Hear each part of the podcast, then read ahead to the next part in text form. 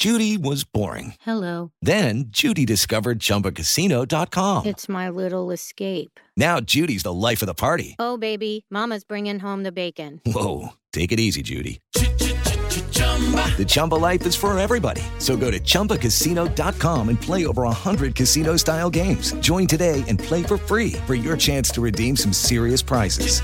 chumba ChumbaCasino.com. No purchase necessary. Void where prohibited by law. 18 plus terms and conditions apply. See website for details. Filho não tem manual. Mas bem que poderia. Manual do Filho, com o psicólogo Tiago Tamborini, especializado em comportamento de crianças e adolescentes.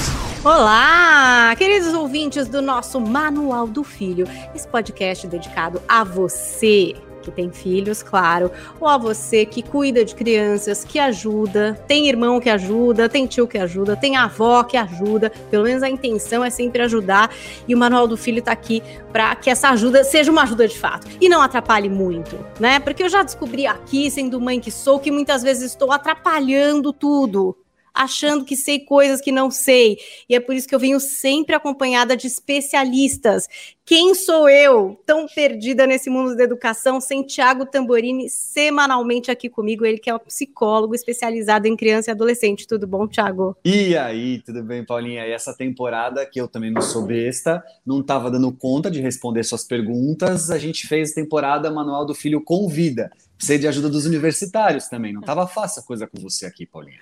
Pois é, você viu. Hoje já tô atacada, entendeu? Porque tá rolando a aula virtual, anteciparam feriados, quer dizer, não há trégua. Não há trégua para a vida de pais, mães e cuidadores. E nessa nossa terceira temporada temos convidados, sim. Aliás, se você chegou agora, veja que bom. Tens aí três temporadinhas para maratonar, duas completas e essa em curso, já com vários convidados muito legais, Léo Freiman semana passada, Luiz Hans, tanta gente, vai, me lembra aí. Véria Conelli, Christian Duncan, é, Ivan Moré. Gente, Ixi, Maria. E foi hoje, cada papo muito bem legal. acompanhado para variar. Pois é. Temos mais uma pessoa para nos ajudar é, nessa estrada, longa estrada. Hoje vamos contar aqui no nosso podcast com Adriana Drula, que é mestre em psicologia positiva, trabalha com terapia focada em compaixão e parentalidade consciente. Bem-vinda, Adriana, tudo bom? Oi, Paulinha, tudo bem? Obrigada, super honrada de estar aqui. Oi, Tiago. E Tudo muito bem? Bem-vinda. Olha, vocês sabem que a Adriana também tem podcast, tá? Então, se você está aqui no mundo da podosfera, não sei por onde é que você ouve aqui o nosso Manual do Filho, depois também procure o podcast da Adriana, que é o podcast Crescer Humano. É isso, Adriana? Isso aí. Então, dados os recados iniciais, vamos também passar nossos Instagrams para você reclamar, sugerir pessoas, continuar assuntos, mandar dúvidas. Eu sou arroba Paulinha Carvalho JP, Thiago também está por lá, né, Thiago? Arroba Thiago Tamborini, lembrando que o Thiago é sem H. E a Adriana também está lá no Instagram, que eu vi compartilhando matérias que ela escreve, apontamentos, muito legal, Adriana. Qual que é o seu Insta? O meu é arroba Adriana Drula, Drula com dois L's. Bom, então agora eu vou fazer as honras aqui do nosso tema. Um tema. Será que vai ser polêmico, Thiago? Não sei. Será que Ah, as pessoas eu vão adoro. falar, nossa, mentira que o Thiago está fazendo isso e não estou fazendo? Eu não tenho a menor dúvida. A gente gosta disso, né, Paulinha? A gente gosta dessa coisa que, que rompe com paradigmas, que traz provocação. Eu gosto disso. Vamos falar sobre o seguinte: como educar filhos antifrágeis. Peraí, já começa por aí, né? A gente está criando filhos frágeis, Adriana. Eles estão frágeisinhos, meu Deus. É isso? Ah, não necessariamente, mas possivelmente. Possivelmente sim. É, a ideia é que todos nós, todos os seres humanos, ah, são antifrágeis, né? É, contanto que a gente saiba que é antifrágil. Então a, a pergunta é: será que estamos ensinando aos nossos filhos que eles são frágeis, quando na verdade eles são antifrágeis? E aí sim seria né, um, um problema. Que Tô legal. falando que a gente erra, Thiago. É, ou seja, A gente lá. tá lá, ai, você é tão frágil, você é tão frágil, e estragando todo o rolê. É isso, basicamente, né? Pois é, deixa eu ver uma coisa, Adriana, ver se eu estou no caminho certo, né? Ou seja, é, a intenção é ajudar com que os filhos se percebam antifrágeis, porque, por natureza, não somos frágeis. tomando cuidado para exatamente não fazer o contrário, trazer uma percepção de que eles são frágeis e isso sim seria muito ruim. É, exatamente isso. E o que acontece, na verdade, tem alguns autores que falam bastante sobre isso hoje, é que a gente vê, né? A gente sabe que as estatísticas de depressão e ansiedade têm aumentado entre adolescentes, a gente sabe que a taxa de automutilação entre uh, adolescentes, principalmente meninas, tem crescido Muito. uma proporção é, estrondosa. Então, quer dizer, por que, que isso está acontecendo, né? E uma, e obviamente as razões são múltiplas, né? Mas uma das razões é que sim, a gente acaba ensinando é, hoje, né, nessa essa geração mais do que as anteriores, que os nossos filhos de alguma forma precisam, né, da gente, do nosso, uh, da nossa supervisão e da nossa orientação a todo tempo, né? Então é uma criança que cresce sem é, até, até sem a confiança, né, de agir no mundo sabendo que ela é capaz de andar com as próprias pernas, né? E as razões para isso são múltiplas, né, Tiago? Uma delas é que é, hoje a gente tem menos filhos, né, do que antigamente, então são uhum. todos os ovos em pouquíssimas cestas. É, segundo, é um mundo mais difícil, né? É um mundo que muda o tempo inteiro. É, antigamente, na, na, nossa geração, a gente não tinha a coisa da internet, da supercompetição, né? De, de tudo mudar o tempo inteiro, um mundo muito perigoso. Então, acho que isso também é, faz com que os pais fiquem mais vigilantes. Né? E terceiro, é, é o próprio fato de que uh, o mundo é, se tornou é, mais, mais perigoso mesmo, né? Assim. Sim. Então, faz, algum sentido, Adriana? Eu, me vem muito à cabeça, né? Quando eu estava aqui, eu, li algumas coisas que você escreveu e tudo mais, e estava aqui pensando sobre essa questão que eu acho fundamental. É, me veio muito à cabeça uma coisa que já há algum tempo eu venho trabalhando, às vezes nas palestras, até mesmo no meu livro eu falo alguma coisa sobre isso, que é essa cultura da felicidade, né? Que a gente veio lendo cada vez mais, filósofos trabalhando essa ideia e tudo mais, e que eu vejo que ela, no contexto de educação dos filhos, é extremamente danosa, né? Porque se há um lado muito bacana da gente querer que filhos sejam felizes, o exagero dessa ideia ou a leitura errada sobre isso tem trazido uh, uma fragilidade que não deveria, né? Então, é, não entender que a felicidade não é uma constante sem que emoções negativas estejam presentes, sem que desafios estejam presentes, sem que todo o pacote, né, frustração, medo, angústia esteja presente, ou seja, entender a felicidade como o contrário de emoção negativa, tem trazido também esse lugar de fragilidade porque a gente não permite filho a viver essas emoções ou quando eles a vivem, a gente tenta de alguma forma é, mudar o contexto por eles, tirar eles daquela coisa, né, a força, precisou querer viver por eles como se eles não fossem capazes, né? Não sei se faz algum sentido também. Total, total. Eu acho que, acho que por dois, né, dois, dois motivos. O primeiro que você falou muito bem, que é isso, a, a intolerância às emoções negativas, ao desconforto, aquilo que é difícil. Né? Eu sempre falo, gente, acho que todo mundo, se tem um filme que todo mundo assistiu, foi aquele Divertidamente, que fala sobre Demais. as emoções né? E a gente vê que das emoções básicas, e que, que o filme mostra muito bem, quatro são desconfortáveis, né? E uma é, é, é uma emoção positiva, que é a alegria.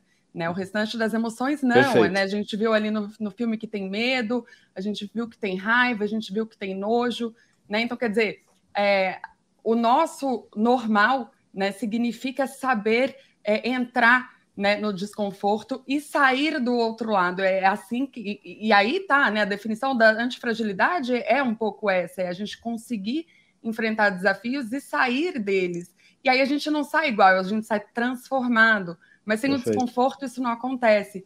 E aí, um, um outro é, fator que eu acho que contribui muito é a questão de que se eu sei ou se eu acho que o natural saudável é estar sempre bem, né? Eu vou, então, uh, definir qual é a receita do sucesso para o meu filho e vou dar nas mãos dele. Né? Quer dizer, a criança não consegue se conhecer, a criança passa a ter medo também do insucesso, né? essa coisa da cultura do sucesso, do destaque, que faz olhar para o outro o tempo inteiro e se comparar. Né? Acho que isso uhum. também é, é uma, das, uma das causas aí. Perfeito, legal. Bom, imagino as ciladas, né? Que é ali uma coisa é se apoiar o seu filho, dar uma força, que nem todo mundo fica triste. Também você não precisa falar, é, fica triste aí, a vida é assim mesmo. Você pode dar um apoio, mas não super proteger, né? Tem uma linha tênue aí entre você poder ajudar, né, ser um colo ali num momento que é preciso, porque tem momentos que é preciso, e essa, esse outro extremo que muita gente acaba indo para esse outro extremo, que é da superproteção, né? Não, peraí, não pode cair aqui, não pode aqui, não, assim, não, não. Então ele tá, nossa, uh, ai, tá falando que tá um tédio, então dá alguma coisa para ele fazer, então vamos criar alguma coisa porque não pode ter esse tédio. Tem uma linha aí de equilíbrio que tem que encontrar. Não é tão fácil, né, gente? Parece fácil assim, falando, ah, é diferente, ó, um apoio, uma superproteção, mas no dia a dia isso se mistura muito, gente. É, sem dúvida, eu gosto de pensar é, na superproteção como uma tentativa de, uh, de fazer com que o filho não experiencie o desconforto. Né? Então, é, se tem uma coisa muito difícil acontecendo, eu vou mentir para a criança para que ela não saiba, vou poupá-la do desconforto. É, se, se ela está passando por um desafio, eu vou fazer por ela para que ela não se frustre, né? Então, se está frustrada, vou dar o videogame para que ela não se sinta frustrada, vou dar o iPad, vou pegar a água, vou mentir sobre a morte de alguém querido, sobre a situação do mundo, enfim. Quer dizer, tô, estou tentando poupar a criança daquilo que é a realidade dela. E, e talvez, né, isso, isso é, para mim, é a superproteção. Enquanto o apoio é eu estou junto com você nessa realidade que é difícil. Então, é, se aqui a gente está frustrado porque não tem o que fazer, talvez eu possa dizer para ela que eu reconheço que você está frustrada e que talvez agora a gente possa pensar juntos sobre alguma coisa que você possa fazer. E se a, se a criança aceitar o convite, tudo bem. E se não, tudo bem também, né, Tiago? Perfeito. Eu posso colocar no pacote também a super, uh, o super controle, né? Que acho que se confunde junto com essa coisa de super proteção. A gente está vivendo um momento em que redes sociais, celular, tecnologia tem para muitas coisas salvado a gente, mas ao mesmo tempo é, ele traz um lugar de super controle também que impede essa questão de transformar ou em apoio ou de mostrar o quanto o filho não é tão frágil assim, porque Muitas vezes você tem crianças, adolescentes que nunca tomaram uma decisão por conta própria. E como é que eu sei do meu potencial se eu não posso escolher, tomar decisões, entender o erro diante delas e viver essa realidade, né? Então, é, aquela mãe que está cuidadosa, aquele pai que está cuidadoso, querendo saber, né? Peraí, vai dormir na casa de quem? Deixa eu falar com essa mãe e tal. Faz parte do pacote, é isso aí, muito legal. Mas tem que tomar um cuidado, porque aquele filho que nunca se vê sozinho, tomando uma decisão, vivendo as consequências dela, entendendo o que significa isso, também vai ter uma tendência a se achar mais frágil ou incompetente. Né? É, chega aqui, o pessoal que, que, me, que me, me, acompanha sabe que eu falo muito disso, né? Um adolescente de 18 anos de idade que não consegue tirar carteira de motorista se a mãe não marcar para ele as aulas na autoescola. Isso para mim é um contrassenso absurdo. E ainda vai brigar com a mãe que vai marcar o horário que ele não quer. Ele é capaz de fazer a mãe tão secretária que a mãe marca, pesquisa preço, pesquisa o endereço mais perto, aí marca e fala: Ah, mãe, mas você marcou? Esse dia eu tenho jogo com meus amigos. Oi? Então, é, como é que você vai também fazer com que o filho entenda a capacidade dele, a força dele, o potencial dele, se você, às vezes, até nesse lugar tão tardio da vida dele, ainda está lá decidindo, resolvendo, cuidando por ele, né? Não sei se faz sentido colocar no mesmo pacote aí o, é, a superproteção versus super controle, né, Adriana? Totalmente, é isso, é, isso, é isso mesmo, faz todo sentido. A gente fala né, que a, a antifragilidade, quando a gente pensa sobre, em antifragilidade, ela é um, um, conceito que dá um passo além da resiliência, né? A gente pensa que a resiliência, por exemplo, é, fazendo uma analogia até, é, a gente pode falar que copos de plástico são resilientes, né? Que eles caem no chão e se mantêm íntegros, iguais ao que eles eram antes da queda. É, mas coisas antifrágeis elas caem e por conta da queda se transformam em algo melhor. Né? Então, quer dizer, nós Legal. somos antifrágeis, mas para que a gente se transforme e cresça, a gente precisa de desafios. Né? É como o nosso sistema imune, ele tem a capacidade de nos proteger contra vírus, por exemplo. Uhum. Né? Mas se ele não é exposto, seja pegando a doença, seja através da vacina, o nosso sistema imune não sabe. Ele precisa daquele estresse, do desafio, né, de aprender a se defender. Então, acho que é, que é, exatamente essa analogia perfeita. Se uma criança tem uma dificuldade né, de marcar o, a autoescola, então é importante que ela uh, lide com as consequências disso, eventualmente faça, né, ou viva com as consequências de não fazer, né, essa, essa, essa aula e a partir daí cresça com, os, com, os desaf com esse desafio que vai torná-la capaz de outros no futuro. É isso aí. Que é alimentar a tal da autonomia, né? Desde que os filhos começam já a ir para a escola, caminhar, mexer nas coisas, a gente ouve bastante falar disso, né? Não, a gente está desenvolvendo aqui a autonomia do seu filho, de fazer as coisas e tal, e em casa, olha, incentive a autonomia, né, do seu filho. Parece também bastante fácil. Mas eu acho que também é desafiador, mesmo porque, que nem você falou, né? Ah, com 18 anos, o menino não consegue marcar uma aula de autoescola. Completamente inadequado para 18 anos, talvez. Adequado para quantos anos? Acho que às vezes os pais se perdem também um pouco nisso. Tipo assim, o que, que é o adequado para o meu filho, sabe? Ah, não, ele é muito pequeno, ele não consegue arrumar a cama.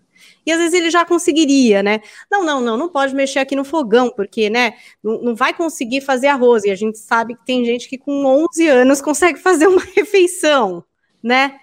Tem uma, uma loucura nisso, assim, de dar essa autonomia que envolve risco, por exemplo, fazer uma comida, né? Tem um fogo, tem um perigo ali envolvido. Então tem que ter algumas coisas para a criança conseguir desenvolver essa autonomia para ser um cara de 18 que vai fazer um arroz, né? Diferente do homem que vai para o Big Brother com 40 e até hoje não sabe. Seria bom se soubesse, mas eu acho que isso é uma dúvida que muitos pais têm: como entender que é um momento de limite e um momento de autonomia. Como, como, que a gente entende? Tipo assim, não, agora no fogão você não pode mexer, por exemplo, vou usar esse exemplo mais ridículo. Não pode, não pode, com a sua idade não pode. Aí, a, a partir de um momento eu falo, não, agora pode, e, e vamos lá. Co sabe assim? Como trabalhar o limite e autonomia de uma forma saudável e considerando ali essas idades diferentes, a própria personalidade da criança, né? Porque tem uns que são mais tranquilos, fazem mais as regras, outros são mais desafiadores, experimentadores. Como é que a gente encontra um ponto aí dentro disso? Vai lá, Adriana. Boa sorte. Cê, ô, Adriana, gente, eu vou dar agora. Adriana, você entendeu por que, que a gente convida? Porque eu não dava Entendi. conta dessas perguntas. Eu falei, ah, eu vou convidar alguém para me ajudar, porque agora eu tenho tempo para pensar enquanto você fala, entendeu? Entendi. Vamos pôr a responsabilidade da receita mágica lá no, no ombro do amigo. Não, não tem receita. Isso a gente deixa muito claro aqui, gente.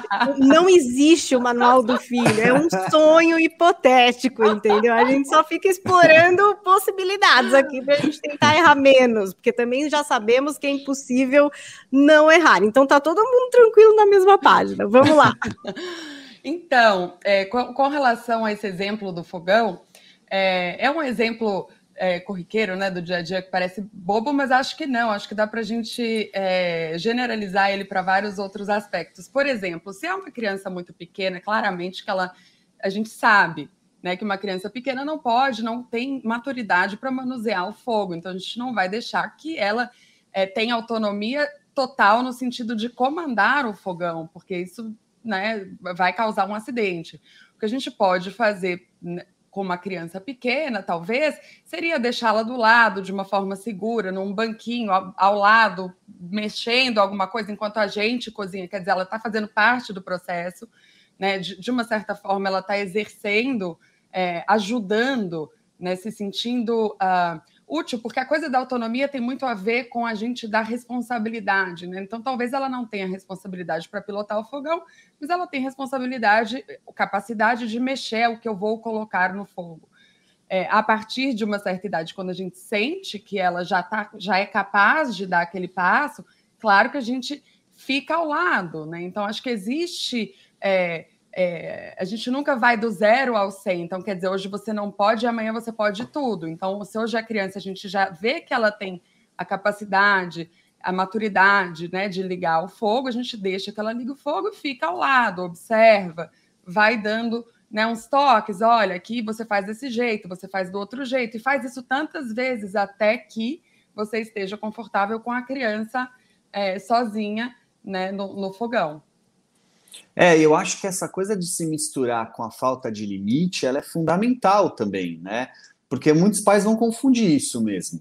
tá? O da autonomia não dá limite. Tipo, até porque esse mesmo jovem que eu citei, que com 18 anos não sabe fazer a inscrição dele na autoescola, é o jovem que desde os 15, 16 tem RG falsificado para ir para balada, encher a cara e para isso ele tem autonomia. Ele tem autonomia para dormir com a namorada dele no quarto do lado ali dos pais, mas não sabe marcar a autoescola dele. Então a gente tem que tomar um cuidado porque é não só o desenvolvimento da autonomia, mas é autonomia saudável, uma autonomia bacana, porque não é qualquer autonomia ou não é só um tipo de autonomia. É, e também essa ideia de que não tem nada a ver com não impor limites. Né? Eu gosto do exemplo clássico, quem, quem certamente quem tem filhos aí, né, que já passou pela fase daqueles filhos menores entre 3 e 5 anos de idade, sabe disso, né? É aquele momento que eles querem escolher a própria roupa. Eles querem se vestir, eles querem, né? É, que roupa eu vou pôr, eu quero saber eu. Então, é totalmente plausível que um pai ou uma mãe coloque alguns limites sobre aquele movimento ali, né? Olha, peraí, não é qualquer roupa, não é de qualquer jeito, mas mas, olha, entre estas opções você pode escolher. Desta forma, você tem a sua autonomia de fazer. O jeito que você vai se vestir, se você vai colocar primeiro a calça ou depois a camiseta, é você quem vai fazer. Então, também ter esse jogo dessa possibilidade de criar com a criança a ideia de que o pai e a mãe têm um controle e que este controle dado a ele é importante, mas que ele tem autonomia sobre o controle também. Ele pode tomar decisões em conjunto, né? Isso é muito legal. A Adriana fala disso, não fala, Adriana? Acho que tem um texto seu Sim. que a gente leu que você fala, né, dessa condição de poder dar para a criança também limites que permitam ela ter decisões, que ela compartilhe também, não é? Dessa, dessa possibilidade. Isso é fundamental. Sim, é, eu acho que eu citei nesse, se for o texto que eu estou pensando, eu citei um exemplo da minha própria filha quando eu era pequena e ela tinha, é, a gente tinha um limite, né, que a gente só poderia comer doces no, aos fins de semana. E ela foi crescendo e certa hora ela me, ela me perguntou assim, mamãe, por que, que eu só posso comer doce no fim de semana? E daí eu expliquei, falei, olha, a gente né, não é saudável comer doce todos os dias, a ideia é que você coma menos dias. Então, como o fim de semana são dois, é melhor que você coma nesses dois e nos cinco não come. Então ela falou, bom, é só dois, e daí ela poder, ela começou a escolher quais os dois. Aí ela, ela começou a marcar, então ela falou, sei lá, uma, uma quarta-feira, ela tem uma festa, ela quer comer doce, ela comeu esse doce e marcou, é um dia. Quer dizer, então o limite permanece, eu posso comer Perfeito. doce dois dias na semana. Quais são esses dias? A partir do momento que ela sabe marcar num calendário e entender o que é a semana, isso virou é, uma decisão dela, né? Então, quer Perfeito. dizer, ela tem autonomia para transitar dentro daquele espaço que é o limite. Perfeito. E uma outra coisa legal, Paulinha, sobre a questão da autonomia, quando você citou a, a, o, o, fazer o almoço, né, mexer no fogão, é que vai, eu vou colocar 90% das vezes, para não errar, eu não vou falar 100%, é, uma criança tem naturalmente o desejo da autonomia. A criança ela é, ela gosta da autonomia. Então a gente tem que tomar um cuidado danado para não brecar este desejo ou não fazer desse desejo um problema. Por exemplo, quer ver como a gente transforma a autonomia num problema? Quando a gente fala para uma criança assim, ó, agora você já é grande, tem que fazer isso. Eu Pô, ia perguntar exatamente é um sobre isso, Thiago, por uma questão de equivalência. Assim, eu uhum. trabalho com isso, eu, não, eu acho que deve estar errado, com certeza, mas eu faço muito. Por exemplo, é, sei lá, aí quer dormir na casa dos amigos, óbvio, maravilhoso. Não, sim, pode ir e tal, mas aí durante a semana quer pegar e vir dormir no meu quarto, na minha cama. Eu falo, ué, que engraçado, uma pessoa que quer dormir na casa dos amigos, quer dizer, um menino grande, que né, vai para casa do amigo, que eu acho o máximo super legal, agora quer dormir aqui na minha cama, que é uma coisa também de uma legal. criança que tem medo, não consegue dormir sozinho? Não, não, você vai ter que decidir. Ou você não consegue dormir sozinho, dorme na minha cama, ah, que bebê, ou você é um menino que, poxa, dorme no seu quarto, dorme na casa dos amigos, e tudo bem, acho o máximo. Pensa aí, não dá para ser os dois. Tô, tô, totalmente errada, né? Não pode fazer não. assim? Tá bom. Uma equivalência, assim, ó. Se você vou... tem autonomia para ir, pô, você não tem autonomia para dormir sozinho? Quer dormir no meu quarto? Tá estranho isso daí. A Adriana, a Adriana vai mudar muito Pegadinha, bem nessa. Hein? Não, não, a Adriana vai mudar muito bem nessa, porque a Adriana trabalha com a questão da psicologia positiva de um jeito excelente. Eu já assisti. Eu não sei se a Adriana vai lembrar, mas nós compartilhamos uma palestra uma vez. Lembra, Adriana? Que nós Sim, tivemos um palco ao mesmo tempo, nós e mais outros profissionais. É, e a Adriana, puta, a Adriana manda muito bem nessa coisa da psicologia positiva e tudo mais, então ela, ela com certeza vai te orientar melhor que eu nessa hora, viu, Paulinha? Mas eu vou, vou me atrever aqui começar essa resposta dizendo assim, ó, acho que um bacana de entender é que é, eu é gostoso dormir na casa do amigo, tanto quanto na cama da mamãe. Tipo, uma coisa não exclui a outra, né? É, é, é, claro, ele ainda está numa fase, daqui a pouco passa, viu, Paulinha? Daqui a pouco, pelo menos espera-se, né? Adolescente ele não vai querer, não, viu? Adolescente, mais ali não dá, aí não vai, vai passar. É, vai ter Mas, vergonha enquanto, de mim, né? É uma fase de transição, é uma fase de transição. Ó, minha filha com quatro anos de idade ia dormir na casa de amiguinha sozinha já. Né? Então, quer dizer que com quatro anos ela vai dormir na casa da amiguinha e já não pode mais dormir na cama com o papagaio? Duvido, ela vai achar as duas coisas muito legais. Então, isso é, isso é bacana. Mas eu acho que existem formas de trabalhar com ele a ideia de que a autonomia, o crescer, traz coisas bacanas. Entende? Então, você tem uma chance na mão. Tipo, ó, cara, crescer é poder dormir na casa dos amigos sozinho, crescer, é ter autonomia, é poder fazer coisas que antes você não podia, que são legais. E o que acontece muitas vezes é o contrário, a gente parece que crescer é punição. Né? Então, assim, você cresceu, agora que você cresceu, então agora que você cresceu, você tem que. Agora que você cresceu, você não pode mais ir na cama da mamãe. Agora que você cresceu, você tem que limpar o bumbum sozinho. Agora que você cresceu, você tem que. Pô, crescer vira um inferno. Eu não quero crescer, me deixa aqui pequenininho, porque crescer é chato, né? Então, eu acho que é disso que eu tenho, tenho um trabalho em volta aí. Mas queria ouvir um pouquinho a Adriana sobre essa história. Ah, você, você falou tudo, Thiago. Concordo plenamente. Acho que é isso, a gente, até nós, né? Nós queremos dormir às vezes juntos, né? Se não for, não mais com os nossos pais, mas com né, o parceiro ou a parceira, a gente é, é gostoso, a gente quer ser acolhido, né? Às vezes, até porque crescer né, é difícil, é desafiador, sim. Então, às vezes, eu quero aquele colinho, eu quero voltar e saber que eu tenho esse lugar né, de apoio para quando é, às vezes eu me sinto desafiado, porque às vezes pode ser que eu estou muito feliz na casa dos meus amigos por cinco, seis, sete dias, e em algum momento eu sinto aquela falta. E aí, quando eu volto, eu quero me aninhar ali. Né? Os adultos também têm esse movimento de descolamento e, né, e reaproximação. Acho que é super natural, gostoso. E a minha filha, coincidentemente, Paulinha, passou sete dias na casa de uma amiga e voltou querendo dormir na minha cama. Então, tamo junto. Pois é. Eu sabia, não era bom o meu método, mas enfim. Tô tentando. Eles não é cabem que... mais, né? Não, é um outro cabe, problema. Cabe, mas ninguém dorme bem, né? Eu, eu também uso muito esse argumento do tipo, eu entendo, é gostoso, filho, mas sabe, eu prefiro então, eu te dou um tempo para você dormir e a gente leva você para o seu quarto, pode ser? Porque a mamãe não consegue dormir com você aqui e tá muito difícil de acordar e eu fico muito cansada. Então, tenta dormir. Se você conseguir dormir, aí a gente te leva para o seu quarto para a gente conseguir dormir também. Normalmente, essa negociação legal, tem Paulinha. dado certo. Você viu que isso não entrou numa, num grau de comparação entre, pô, você pode dormir no casa dos seus amigos, mas quer dormir na caminha com a mamãe? Que história é essa? Você entrou num lugar de acolher, ao mesmo tempo trazer possibilidades e soluções, colocar um limite que ele possa ter liberdade de escolha dentro dele. Aí você foi num, num caminho legal. E, claro, aí se a gente quisesse se estender aqui, haja horas de podcast, né? Mas assim, é, a gente está num momento de pandemia, a gente está num momento em que as pessoas estão mais naturalmente ansiosas, angustiadas, elas estão com mais dificuldade de manter vínculos e afins, ou seja, tem um monte, né? de, de questões aí no entorno que também atualmente ainda torna mais difícil essa missão dos filhos estarem mais no canto deles e tudo mais, né? Eu acho que tem, tem, tem pano com a manga para a gente discutir sobre o assunto. Inclusive, vocês pais que estão passando por isso, contem as histórias, estou esperando lá no Instagram para não me sentir só. Porque, de fato, a pandemia, com essa história de voltar para dormir na cama dos pais, voltou forte aqui na minha casa, voltou assim com tudo. Nove, sete anos, não há cama king size que aguente, nem tem maior mais, nem tem como ampliar a área. Tem que caber todo mundo ali. Mas Agora, olha, não são tão frágeis, são capazes de dormir na cama é, deles e suportar são, isso. Sem são. dúvida. Tô, tô, vamos, vamos, vamos lá, porque também tem esse outro lugar, a gente está falando de antifrágil, e um monte de gente pode ficar pensando, puxa, para criar uma criança antifrágil, então tem que ser meio bravo, né? Porque se ela não é frágil, ela tem que estar tá dura, casca grossa para as coisas da vida, é, então tem que ser mais duro.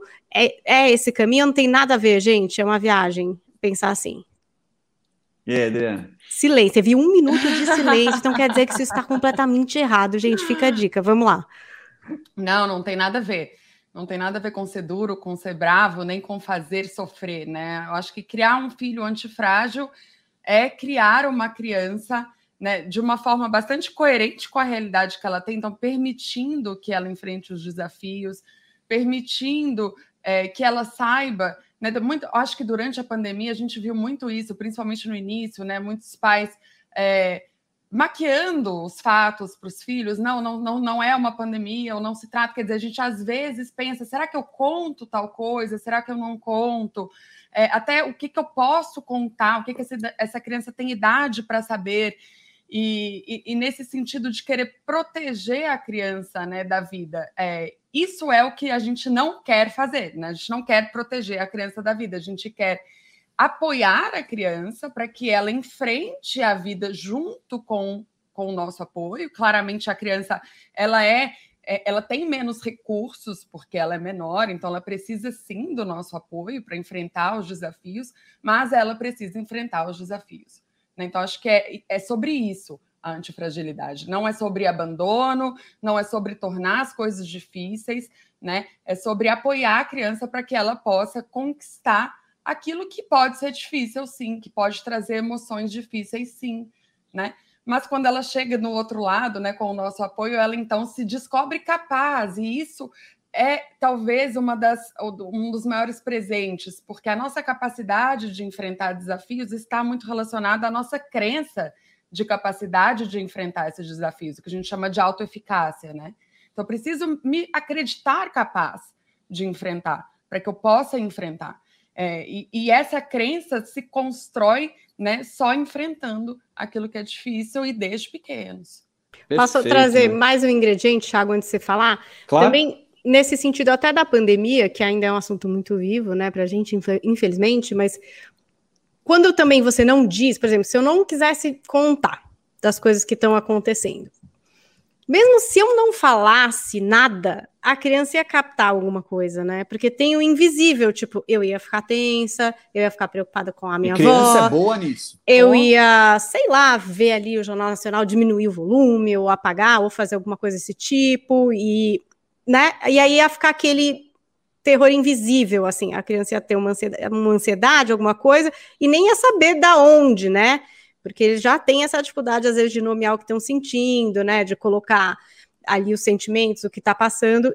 Ia ser mais difícil ainda, talvez, né, Tiago? Porque quando a gente nomeia, já facilita alguma coisa, né? A gente já dá um contorno, olha, estamos assim, estamos com certo medo, mas tudo bem, vamos lá, a, a vovó está se protegendo, enfim, estou falando sobre o assunto. Se eu não falo nada e a criança só sente a vibe da casa, tudo o que está acontecendo, é pior, né? Perfeito. É pior porque a criança, ao sentir, não tem a mesma estrutura que um adulto de elaborar, de entender muitas vezes o que ela está sentindo. E aí vira uma relação muito angustiante com essa realidade que ela está vendo, né? Então, é, uma coisa é você aprender a filtrar, você aprender a como levar. A outra coisa é não levar, ou mentir, ou esconder, né? Então, às vezes a gente tem realidades, olhando no consultório, de famílias que escondem falecimentos uhum. né? Ou seja, não querem contar falecimentos de alguém. Tá? Isso, é, isso é perigosíssimo para o desenvolvimento emocional dessa criança no curto, médio e longo prazo, né? É, a gente às vezes tem, por exemplo, agora com a pandemia, né? Você, citou o exemplo da televisão. Existem, obviamente, programas e tipos de notícia que tem que ser trabalhado como, sei lá, um filme adulto passando. A criança entrou na sala, troca mesmo, muda de canal. Aliás, uhum. nem você devia estar assistindo, porque provavelmente o que você está ouvindo ali também não está te ajudando em nada, né? Agora, ao mesmo tempo, não levar e trabalhar na criança o que está acontecendo no entorno dela é, se torna uma relação esquizofrênica, né? Ela entra num mundo paralelo, num universo paralelo, que não vai ser legal também. Amanhã ela vai para a escola. Mais cedo ou mais tarde ela volta. Mais cedo ou mais tarde ela encontra com alguém que está sabendo do que está acontecendo e não está tão brifado quanto você que está escondendo dela. Então, de qualquer jeito, vai ser sempre é, muito perigoso essa história. Agora, filtrar, obviamente, né? É, e a gente acaba deixando, né, Paulinha, nesse exemplo que você falou, quando a gente esconde, a gente acaba deixando a criança sozinha para tirar as próprias conclusões. Perfeito. Isso é muito perigoso, porque daqui a pouco eu estou achando que na, na minha casa estão todos ansiosos, nervosos, porque tem algo de muito grave acontecendo no mundo, ou a culpa é minha, que acho que isso é uma coisa bastante comum, né, Tiago? A criança Ótimo. se culpar por aquilo que está acontecendo fora. Então, quando a criança está sozinha para tirar as próprias conclusões, a gente não sabe quais serão essas conclusões. De fato, ela vai, é, em algum lugar, né, elaborar ou pensar sobre o que está acontecendo e de, e de uma forma e sem a, a nossa ajuda, né, o que é bastante perigoso. Perfeito. E agora, Paulinha, provavelmente tem pessoas nos ouvindo e pensando assim: como então eu filtro? Como eu trabalho na cabeça dela o que está acontecendo, né? É claro que é um desafio enorme, mas você tem uma dica boa para começar esse bate-papo ou, ou, ou, vários outros, né? Como sexualidade, tantos outros papos que às vezes a gente não sabe muito bem como ter com filhos e tudo mais. É primeiro ouça, né? Primeiro tenta entender o que está acontecendo naquela cabecinha. Primeiro entenda o que, que ela já sabe sobre o assunto, né? Quais são as fantasias dela. Essas que a Adriana falou maravilhosas. Será que ela está se sentindo culpada? Será que ela está com medo? O que, que ela já ouviu que deixou ela angustiada? Ou ela e aí isso é um ótimo momento para você começar a história, porque vai ser mais fácil devolver para ela da mesma forma. Aqui na clínica, por exemplo, quando a gente pensa em atendimento infantil, uma das coisas que a gente aprende assim é carro-chefe do aprendizado de um psicólogo com atendimento infantil é primeiro esse lugar de escuta da criança através de vários momentos que ela faz com a gente, a forma dela de brincar. Eu me lembro que um dos primeiros pacientes que eu, que eu levei para supervisão na minha vida, assim, com a clínica, né, recém-formado, tal, não sei o quê, eu, eu eu tava lá com ele na sessão, ele pegou todas as massinhas da caixa, todas, todas, to todas, juntou todas, fez um bolo assim com as massinhas, tudo, tudo juntou, juntou, juntou, juntou. Aí ele pegou um dos bonequinhos da sala, enfiou a cabeça do bonequinho assim na massinha e falou assim: Ó, oh, tá sufocado.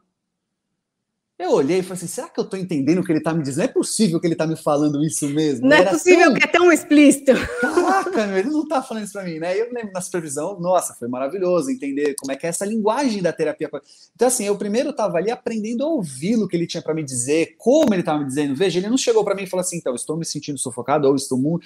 Não, ele ele fez uma, um movimento com bonequinho e massinha ali, né? Então, ouvir é um bom caminho de como é que você vai poder também dar o retorno de orientar uma criança, às vezes até às vezes não, um adolescente também, né? Só vai ser um outro tipo de, de cuidado com a escuta e tudo mais. Porque eles precisam ser orientados, não só na pandemia, pra, no, dá para fazer uma lista aí. Sim.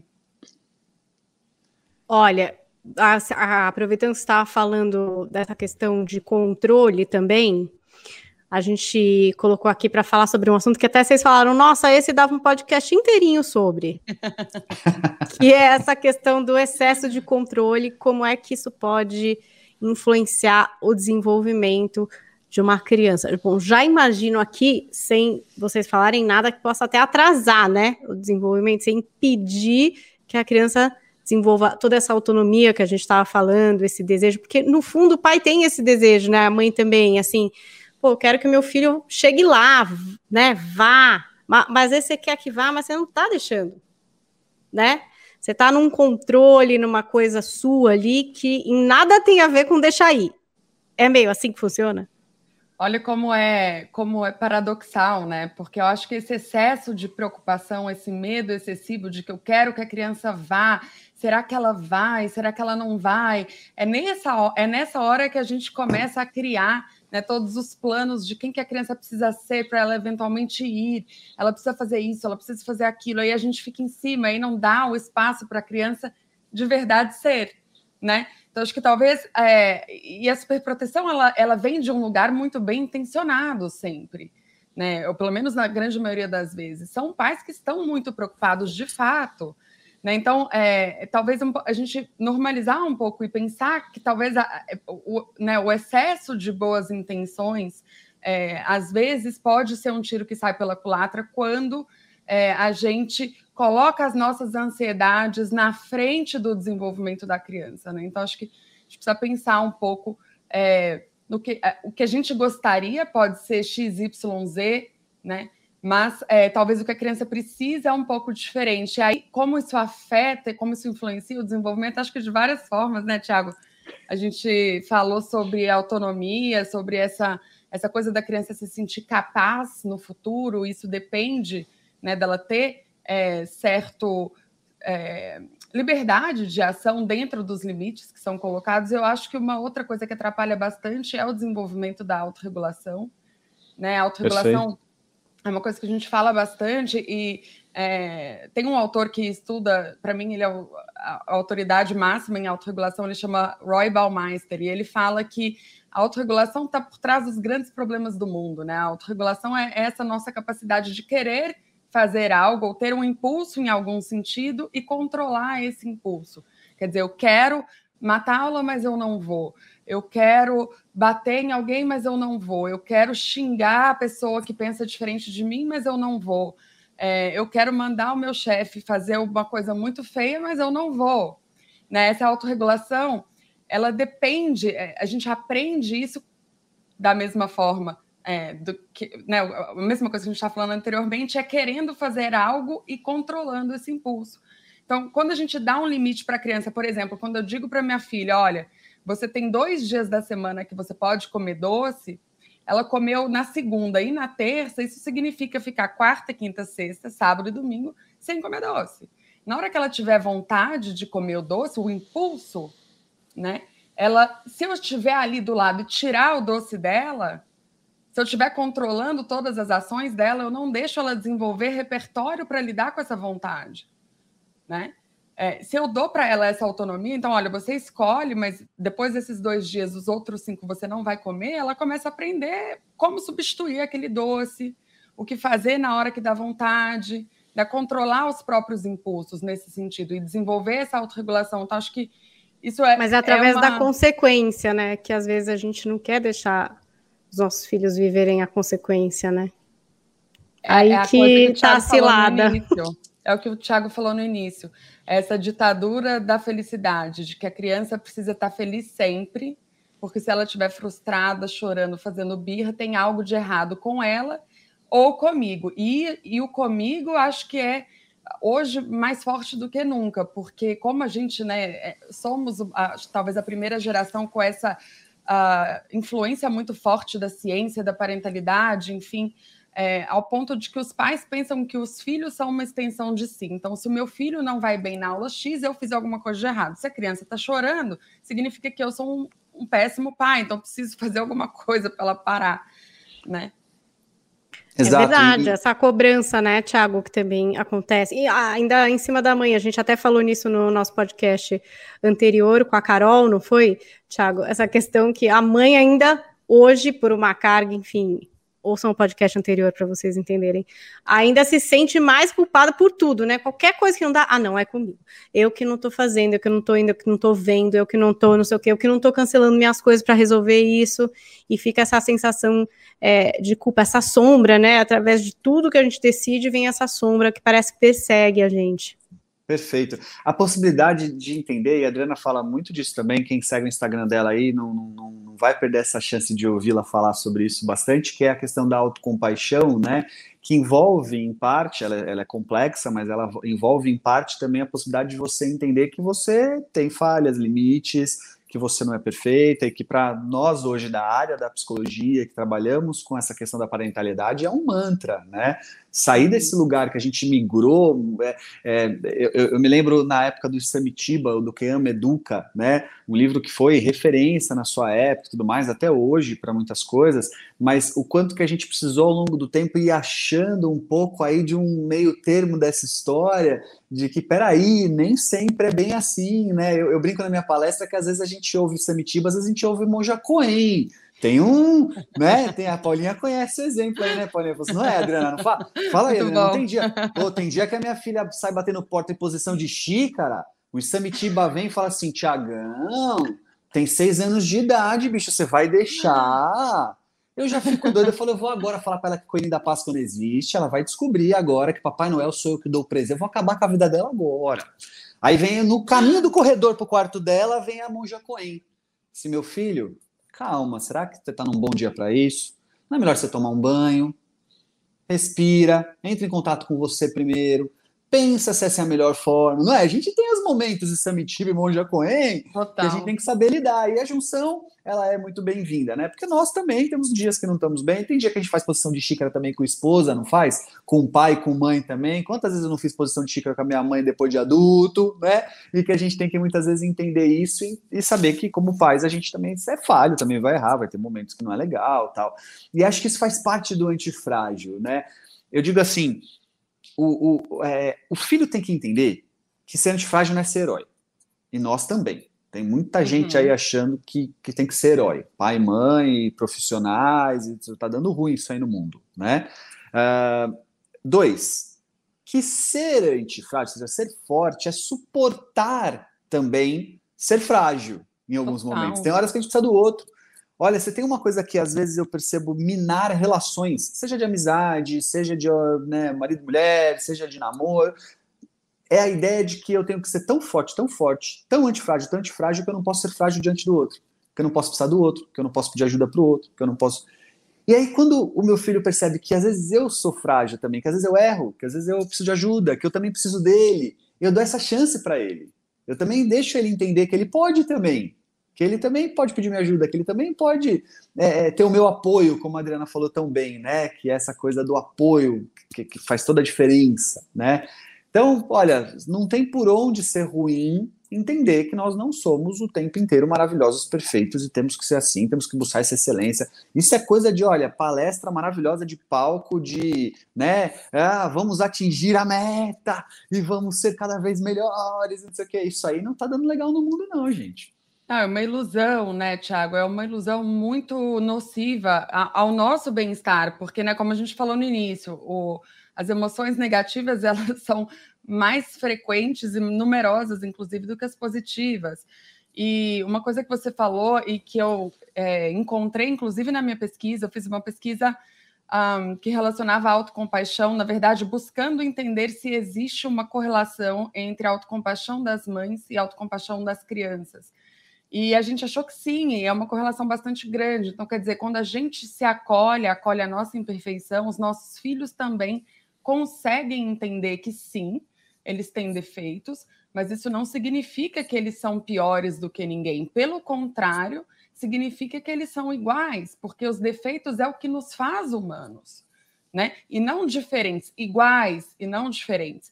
É, essa ilusão do sucesso e da performance, é, é, essa ilusão de que existe uma máquina possível, né?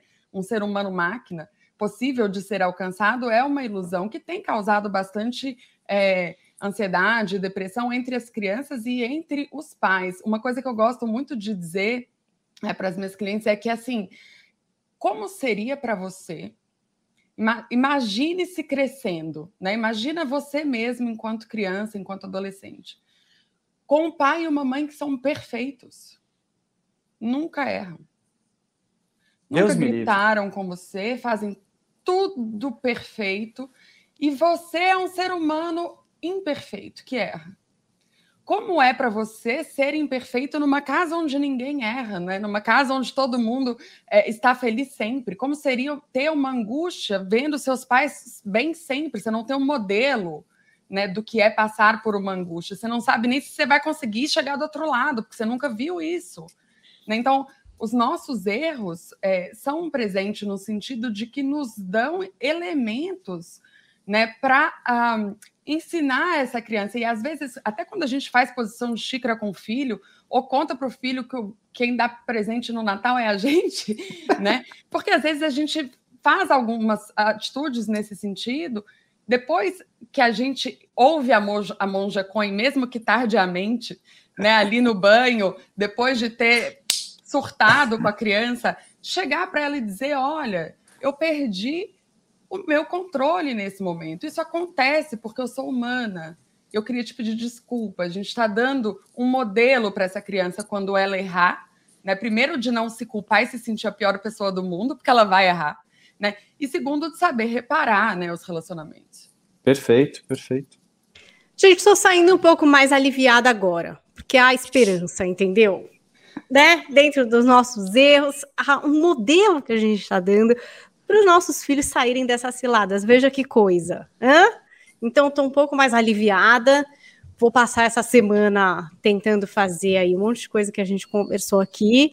Você em casa também, tente, manda pra gente que foi mais difícil, se você teve alguma mudança que trouxe resultado, se você quer que a Adriana volte aqui para conversar mais com a gente. A gente tá Volta, assim, viu? volta. A pessoa vem, a gente já convida para vir de novo, né? Para fazer um vínculo, né, Thiago? Tô desenvolvendo um vínculo, assim, não? Acho justíssimo. Opa, demorou. Eu acho que tem mais a que fazer mesmo. Já compromete aqui, porque falando que vai ser um prazer, ela já se comprometeu. Tá gravado.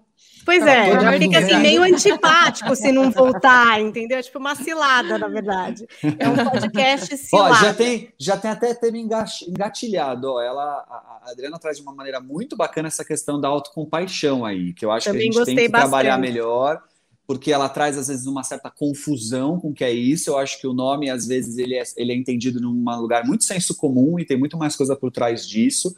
E a Adriana é fera nisso. Já temos até um tema engatilhado. Tá Fechado. Que maravilhoso. Já tá aqui, olha, você que gostou, que quer saber mais, acompanhar o trabalho da Adriana, ela tá lá no Instagram, arroba Adriana Drula com dois L's. Eu também, para ouvir seu desabafo, para estar junto com você nesses momentos de desespero, arroba Paulinha Carvalho JP. Thiago também ali, trazendo muitos insights e provocações, né, Thiago? É isso aí, Thiago Tamborini. O Thiago é sem H. Lembrando que a Adriana também tem um podcast, então você que está aqui no universo dos podcasts, aproveita, vai lá, podcast Crescer Humano. É semanalmente, Adriana? Conta um pouquinho pra gente. Eu gravo uma vez por mês. É, Legal, é ele- mensal. É, ele, não, é, ele é mensal. Então, você que quer mais conteúdo, vai procurar o podcast Crescer Humano. E na semana que vem a gente traz mais um convidado especial para tirar as dúvidas aqui do nosso podcast, as minhas dúvidas, que eu acredito que são as de vocês também. Às vezes eu misturo aqui, ó, coisa que chega para mim, junto com a história da minha casa, né, para dar um disfarce, sabe? Acontece na casa do meu amigo, é tudo na minha, eu ponho tudo na minha casa. E a gente vai aqui é, se desnudando e tentando crescer com o nosso manual do filho. Obrigada, Adriana, pela presença aqui Valeu. no podcast. Até a próxima, já prometeu. Obrigada, eu. Adorei o convite. Obrigada, Paulinha. Obrigada, Thiago. Show, valeu. E, Thiago, seguimos juntos, amigo, nessa terceira temporada do Manual do Filho. Até a semana que vem. Tchau, tchau. Tchau. Filho não tem manual. Mas bem que poderia. Manual do Filho, com o psicólogo Tiago Tamborini, especializado em comportamento de crianças e adolescentes.